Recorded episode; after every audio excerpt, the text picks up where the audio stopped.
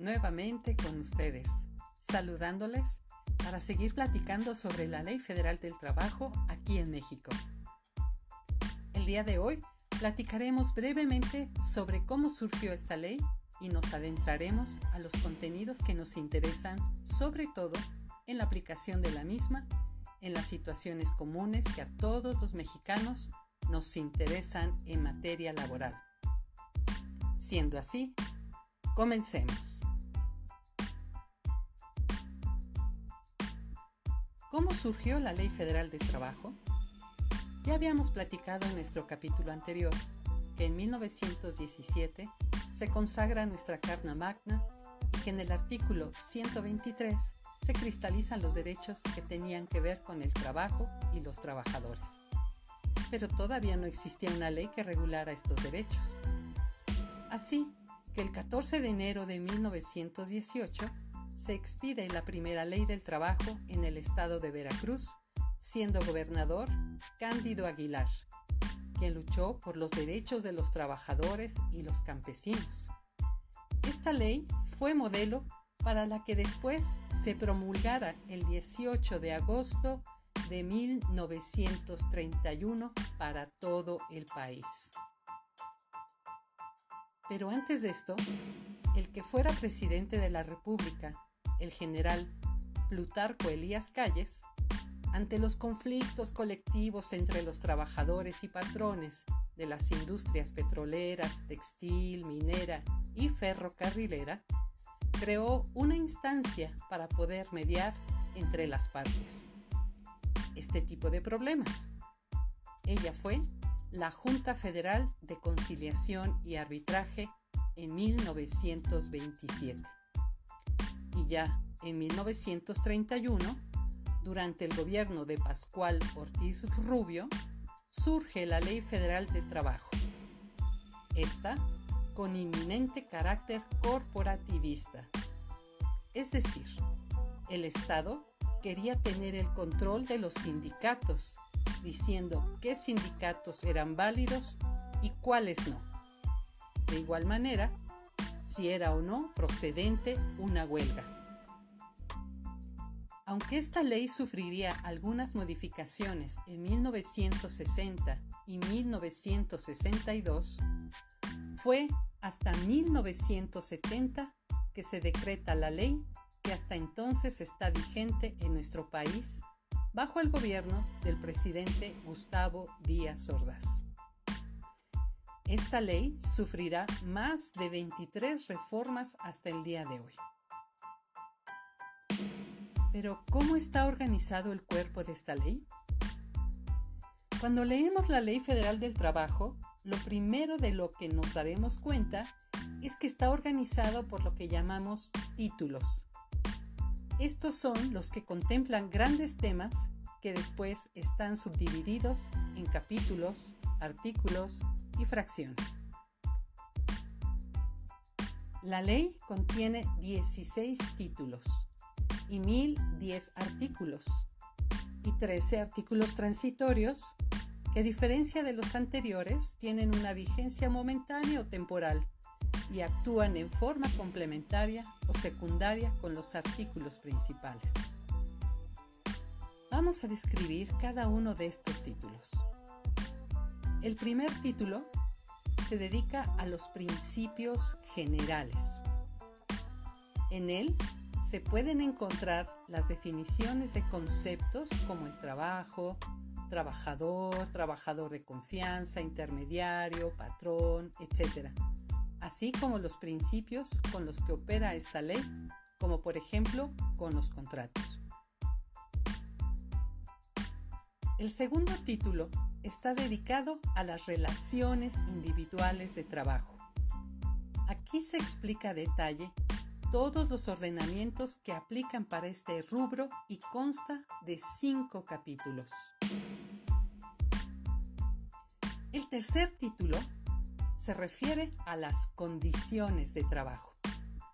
Con ocho capítulos, nos refiere acerca de todo lo que debe ocurrir en el trabajo, tal como la jornada de trabajo, días de descanso, salario, vacaciones, etc.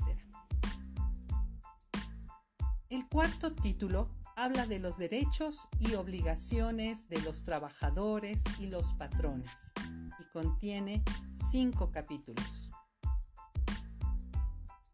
Luego está el título quinto, que está dedicado al trabajo de las mujeres.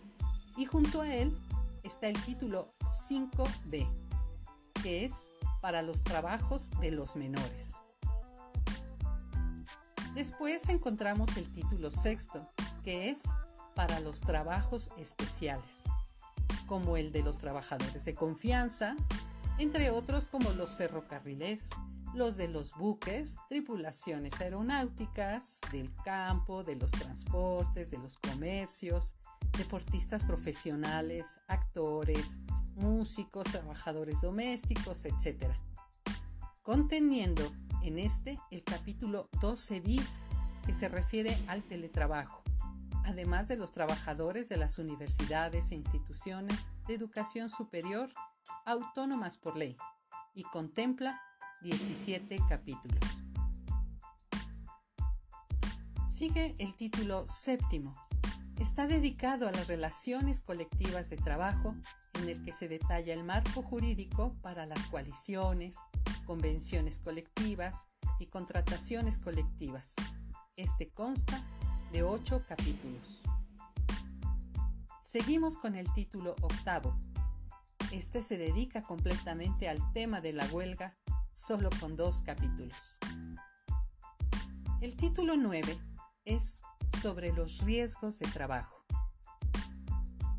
Así, sigue el título 10 que nos habla acerca de la prescripción, que es cuando un trabajador o el patrón pierden sus derechos laborales.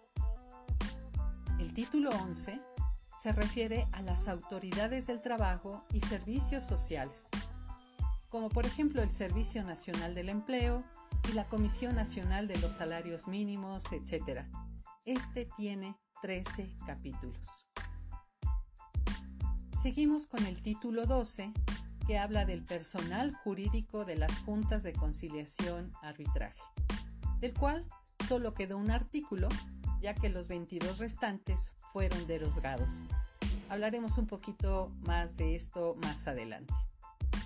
El título 13 habla de los representantes de los trabajadores y de los patrones. El título 14 se refiere al marco jurídico del derecho procesal del trabajo con 20 capítulos, siendo este el más amplio. El título 15 que nos habla sobre los procedimientos de ejecución, como por ejemplo el embargo, los remates, etc., contiene tres capítulos. El último título, el 16, se trata sobre las responsabilidades y sanciones aplicable a los patrones como a los trabajadores. Como se darán cuenta, nuestra ley del trabajo es extensa y quizá parezca complicada pero en realidad solo requiere de un tiempo para revisarla y comprenderla, sobre todo conocerla, porque como hemos dicho en otras ocasiones, no podremos ejercer nuestros derechos si estamos ignorantes de ellos, lo que es diferente en la ley cuando se trata de las obligaciones, ya que la ignorancia no nos exime de ellas. Para terminar este capítulo, Quiero mencionarles que las últimas reformas a la ley, desde Felipe Calderón hasta López Obrador, existen profundos cambios que tienen que ver con nuestra vida moderna y con la visión de un mundo globalizado. Vamos a mencionar algunas que son muy importantes. Las primeras reformas en, mil, perdón, en 2012 son las siguientes.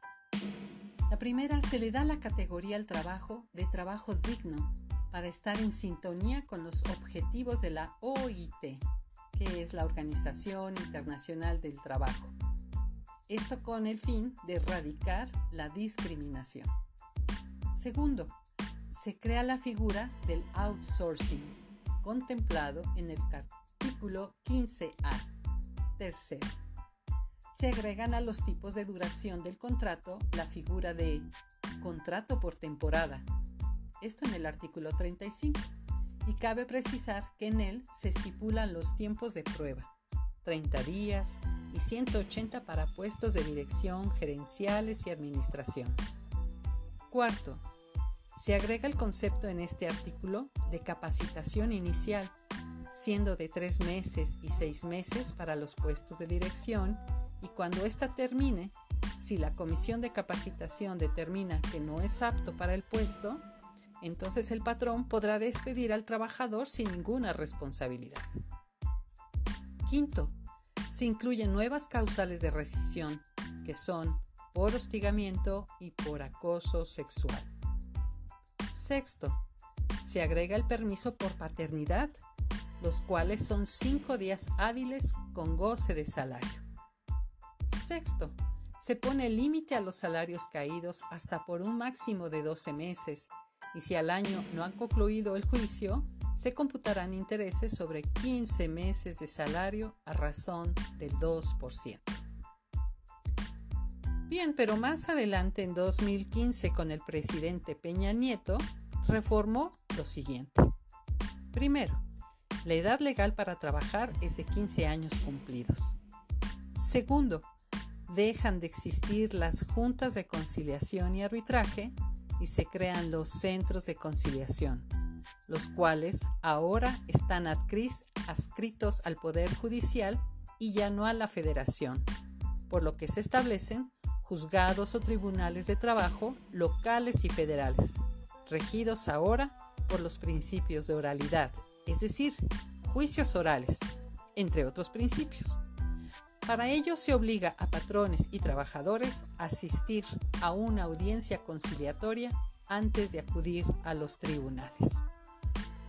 Y veamos las últimas reformas. En, 2019, el solo hecho de no presentar el aviso de rescisión ya no determina en forma automática el despido o separación injustificada del trabajador del empleo, sino que ahora se trata solo de una presunción que puede revertirse en el caso de si existe prueba en contrario de que el despido fue justificado.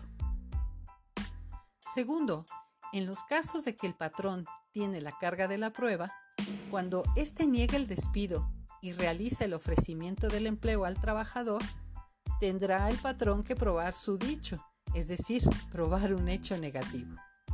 Tercero, en relación a los trabajadores del hogar, se establece la obligación del patrón de abstenerse de todo maltrato de palabra u obra y cooperar con su instrucción e inscribirlo al Instituto Mexicano del Seguro Social. Así también tendrá que pagar las cuotas correspondientes.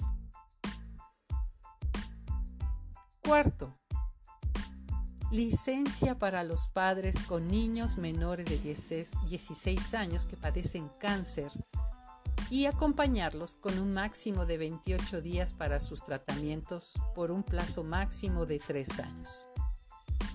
Y por último, entre los más importantes, contempla el hecho de la simulación laboral. Pongo entre paréntesis outsourcing, en donde si se observa que hay una simulación para evitar el cumplimiento de las obligaciones laborales o sociales, prevalecerá la protección de los derechos de los mismos. Todas estas son importantes en materia laboral. Y no podemos olvidar las reformas a lo relacionado con los sindicatos, ya que tiene que ver con cuestiones de libertad sindical y negociación colectiva. ¿A qué nos referimos? A que de acuerdo a la nueva ley, los trabajadores tendrán derecho a formar parte de un sindicato o bien a constituirlo sin necesidad de autorización previa, ejerciendo así su libertad de adhesión o separación. Ello busca evitar extorsiones sindicales, como puede ser la exigencia de un pago a cambio de desistirse de un emplazamiento a huelga o exigir la titularidad de un contrato colectivo. Ahora la relación entre ambos actores, empleador y sindicato, cambiará y deberá ser transparente y más eficiente. Y bueno, por hoy hemos revisado en forma muy breve lo que contempla la Ley Federal del Trabajo y sus reformas. Más adelante estaremos tratando aspectos más específicos sobre cómo impacta la aplicación de estas normas en situaciones comunes que nos suceden a todos los trabajadores en México. Muchísimas gracias y esperamos que este tema les siga apasionando. Hasta pronto.